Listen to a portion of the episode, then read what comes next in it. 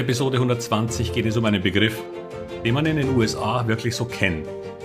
Es geht um die uns nachgesagte German Angst. Die wirkt sich sowohl in unserem langfristigen Verhalten aus, als auch in kurzfristigen Bewegungen des deutschen Marktes. Herzlich willkommen, moin und Servus beim Podcast Aktien verstehen und erfolgreich nutzen. Mein Name ist Wilhelm Scholze. In diesem Podcast erfahren Sie, wie Sie das Instrument Aktie für Ihre Geldanlagen richtig einsetzen und dabei den Großteil der Profis hinter sich lassen können. Wie Sie teure Fehler vermeiden und am Wachstum der innovativsten Firmen der Welt partizipieren. Tipps gibt's viele. Hier geht's ums Know-how. German Angst. Die Deutschen sind wohl, wenn es um Vorsicht geht, eines der führenden Länder weltweit. Es gibt wohl einen guten Grund, warum die deutschen Versicherungen Allianz und Münchner Rück zu den größten weltweit gehören. Und umgerechnet auf die Einwohnerzahl da wahrscheinlich ganz vorne liegen. Risiko ist etwas, das wir scheins nicht besonders mögen. Wir wollen Sicherheit. Nicht, damit uns nichts passiert, denn das können wir leider auch nicht verhindern sondern um die Folgen eines Unglücks zumindest finanziell zu mildern. Nun ist daran auch gar nichts auszusetzen. Verstehen Sie mich da bitte nicht falsch. Nur dies führt leider auch zu einigen anderen Effekten, die dann nicht mehr ganz so positiv sind.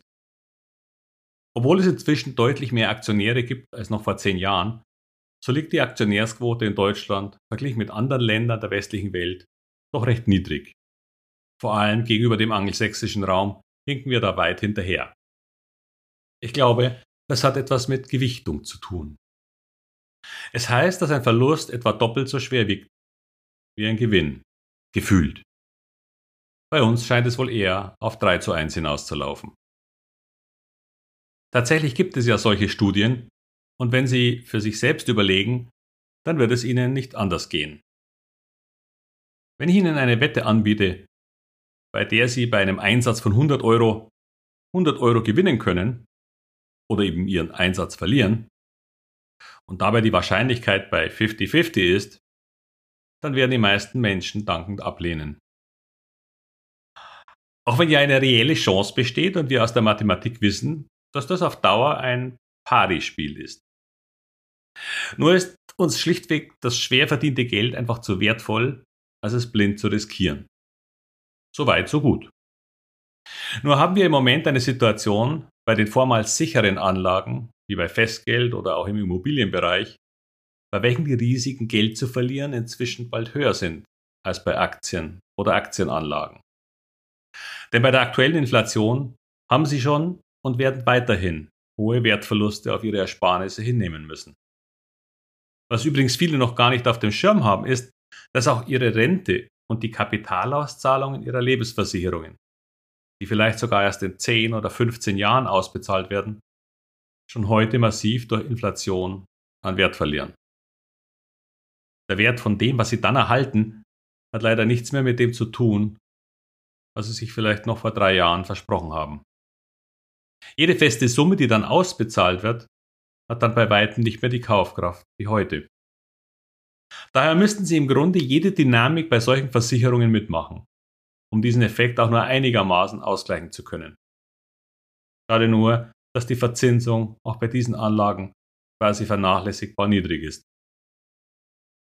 Ich glaube, dass man schon aus diesem Grund das Augenmerk stärker auf die Chancen richten müsste, die in diesen Anlageformen kaum noch existieren. Vielleicht ist das auch in ein paar Jahren wieder alles anders, aktuell sicher nicht. Daher wäre es so wichtig, nicht immer nur die Risiken von Aktien zu sehen, sondern auch die langfristig sehr positive Rendite, die Aktieninvestments immer abgeworfen haben. German Angst ist in diesem Falle sehenden Auges in den Verlust zu laufen.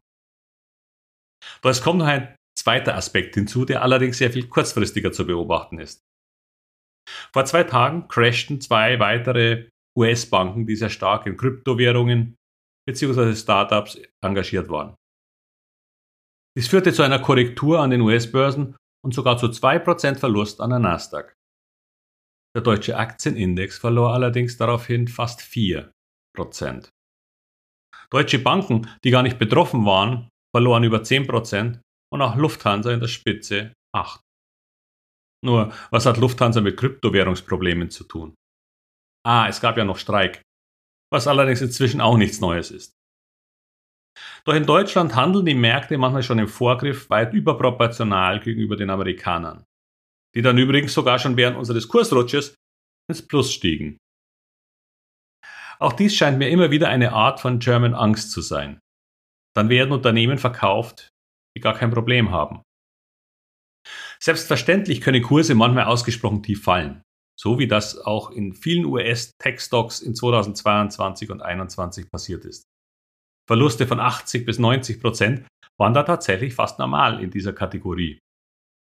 Nur waren die zuvor auch in haarsträubende und wenig sinnvolle Bewertungen gestiegen und wurden dann völlig zu Recht abgestraft.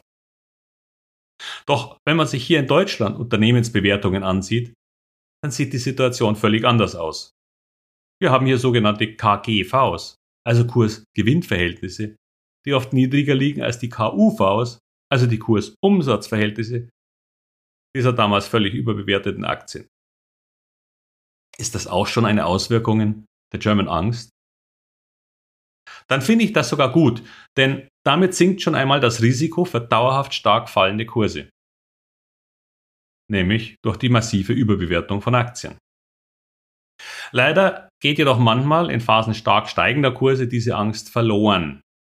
Gerade dann, wenn sie angebracht wäre und dann wird jedes Risiko über Bord geworfen und so manche springen dann auf einen schon lange vorher gestarteten Hype auf. So wie bei Wasserstoffaktien in 2021 oder viel zu spät auf die kurzfristigen Corona-Gewinner. Werte, die auch in Deutschland Verluste von 80 bis 90 Prozent brachten.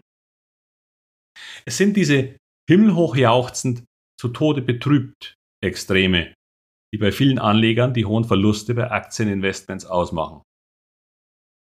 Wäre es nicht viel besser, den guten, nämlich risikoaversen Teil der German Angst stehen zu lassen, aber ihn so weit abzuschwächen, dass man von German Vorsicht sprechen könnte? Zu erkennen, wenn die Vernunft den Aktienmarkt verlassen hat und dies für sich sinnvoll nutzen? All das kann man tun, wenn man sich mit Aktien etwas beschäftigt, in die man investiert. Und das ist gar nicht mal so kompliziert, wie manche vielleicht glauben. Es erfordert natürlich Spaß am Umgang mit Aktien und Zukunftsaussichten, sowie ein paar erlernbare Regeln. Aber diese Regeln bleiben auf lange Sicht stabil, seitdem es die Börse gibt. Nur vergisst man das leider in übereuphorischen Phasen, in welchen es dann wieder einmal heißt, dieses Mal ist alles anders. Das habe ich in meinem Anlegerleben schon oft gehört. Leider ist dem nicht so und man kann dann viel Geld verlieren. Eben weil gewisse diesem Investmentvehikel zugrunde liegenden Regeln gelten. Nur nicht jeden Tag und manchmal sogar für Monate nicht. Und dann gibt es auch das Gegenteil. Panikartige Crash-Situationen, in welchen man manchmal das Gefühl bekommen könnte, dass alle Aktien bald auf der Nulllinie aufklatschen werden. Werden sie nicht. Und auch übertriebene Panikkurse werden ebenso korrigiert wie die Übertreibungen. Daher lernen Sie diese Regeln. Dann erkennen Sie auch, wenn wir uns außerhalb davon bewegen. Und erst dann können Sie solche Situationen für sich sinnvoll nutzen. Nur dürfen Sie dann nicht zu viel German Angst haben. Wenn Ihnen auch diese Episode gefallen hat, dann würden Sie mir mit einer freundlichen Bewertung einen großen Gefallen tun.